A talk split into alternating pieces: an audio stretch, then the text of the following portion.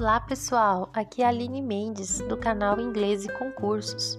Neste episódio, eu irei compartilhar com vocês um artigo muito útil que eu encontrei na internet e eu acredito que nos ajudará nesse processo de estudos, até mesmo com dicas para aplicar na prova de concurso.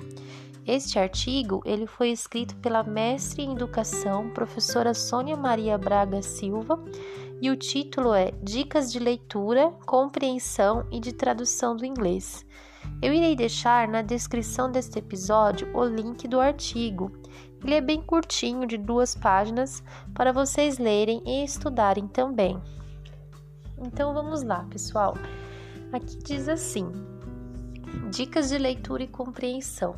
Eu achei bem importante compartilhar com vocês porque agrega bastante aos nossos estudos para esse concurso da Unicamp do ano de 2021. A primeira dica que ela coloca é: leia todo o texto e tente entender o contexto geral, sem usar dicionário.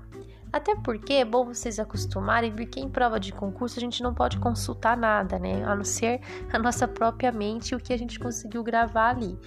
Então, essa, esse hábito de você não ficar toda hora usando o dicionário é saudável para que você crie essa autonomia para a prova. Então, ó, leia todo o texto e tente entender o contexto geral sem usar o dicionário. Evite o uso de dicionários o máximo possível. A leitura torna-se inviável se consultarmos o dicionário toda vez que encontramos uma palavra cujo significado não é claro. O segundo ponto é: confie na sua intuição. Há muitas palavras semelhantes entre o português e o inglês. Faça com que esta semelhança trabalhe ao seu favor. Então, palavras como important, excellent, manual, doctor, elas são parecidas com o português, que eu falei já isso com vocês em outros episódios. Esses são os true friends, né? As palavras que são cognatas ao português.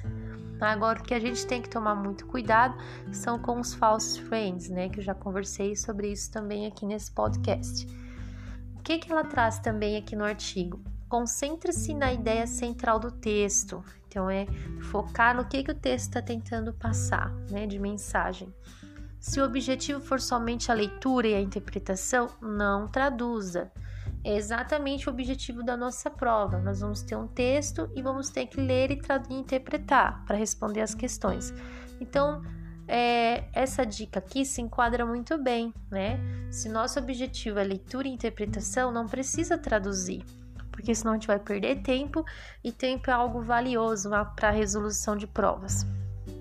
Então, ó, não deixe que a dificuldade de compreensão faça com que você desista, né? Seja persistente, leia o texto outra, outras vezes. Então, assim, você não conseguiu entender, lê mais uma vez, rapidamente, né? Dá para praticar mais quando você está estudando. Em casa, você vai ter tempo de ler uma, duas, três, quatro vezes o mesmo texto. No dia da prova, você não vai poder perder muito tempo nisso, mas se você tiver praticado bastante, com certeza você vai ter um desempenho melhor na prova. E o, o sexto ponto que ela colocou aqui, que eu achei importante, cultive o hábito de leitura. Né? A gente já tinha falado isso, acho que um dos primeiros episódios sobre a prática do reading, que é ler, né? O quanto que essa, essa habilidade ajuda também memorizar palavras, estruturas, aumentar vocabulário, né? Isso é muito importante. Então, pessoal, eu li para vocês a primeira parte do, do artigo que primeiro, o primeiro ponto que ela trouxe, dicas de leitura e compreensão. Mas tem também dicas de tradução do inglês, que eu achei bem pertinente, bastante coisa.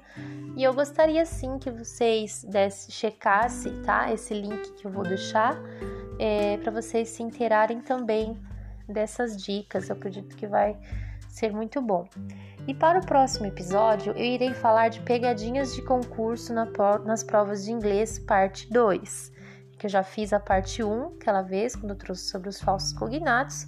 E resolvendo provas de inglês, eu fui detectando mais coisas que eu acho que vai ser muito é, útil compartilhar com vocês, para vocês também se atentarem a essas pegadinhas. Então, no próximo episódio, eu trarei a parte 2 das pegadinhas do, de concursos. E para avisar vocês também que o próximo episódio já será o nosso penúltimo dessa série, tá? Depois eu vou ter o décimo, que vai ser o último, e já chamarei vocês para um outro tipo de podcast, que aí nós vamos focar exatamente nas regras de inglês. Não vou ficar falando mais tanto de concursos, apesar de que, claro, essas regras vão ajudar vocês no, no no bom desenvolvimento do concurso, isso sem dúvida, mas para a gente conseguir separar um pouco, né? Então, o próximo episódio vai ser o nosso penúltimo dessa primeira série. Então, agradeço, pessoal, vocês. See you next time.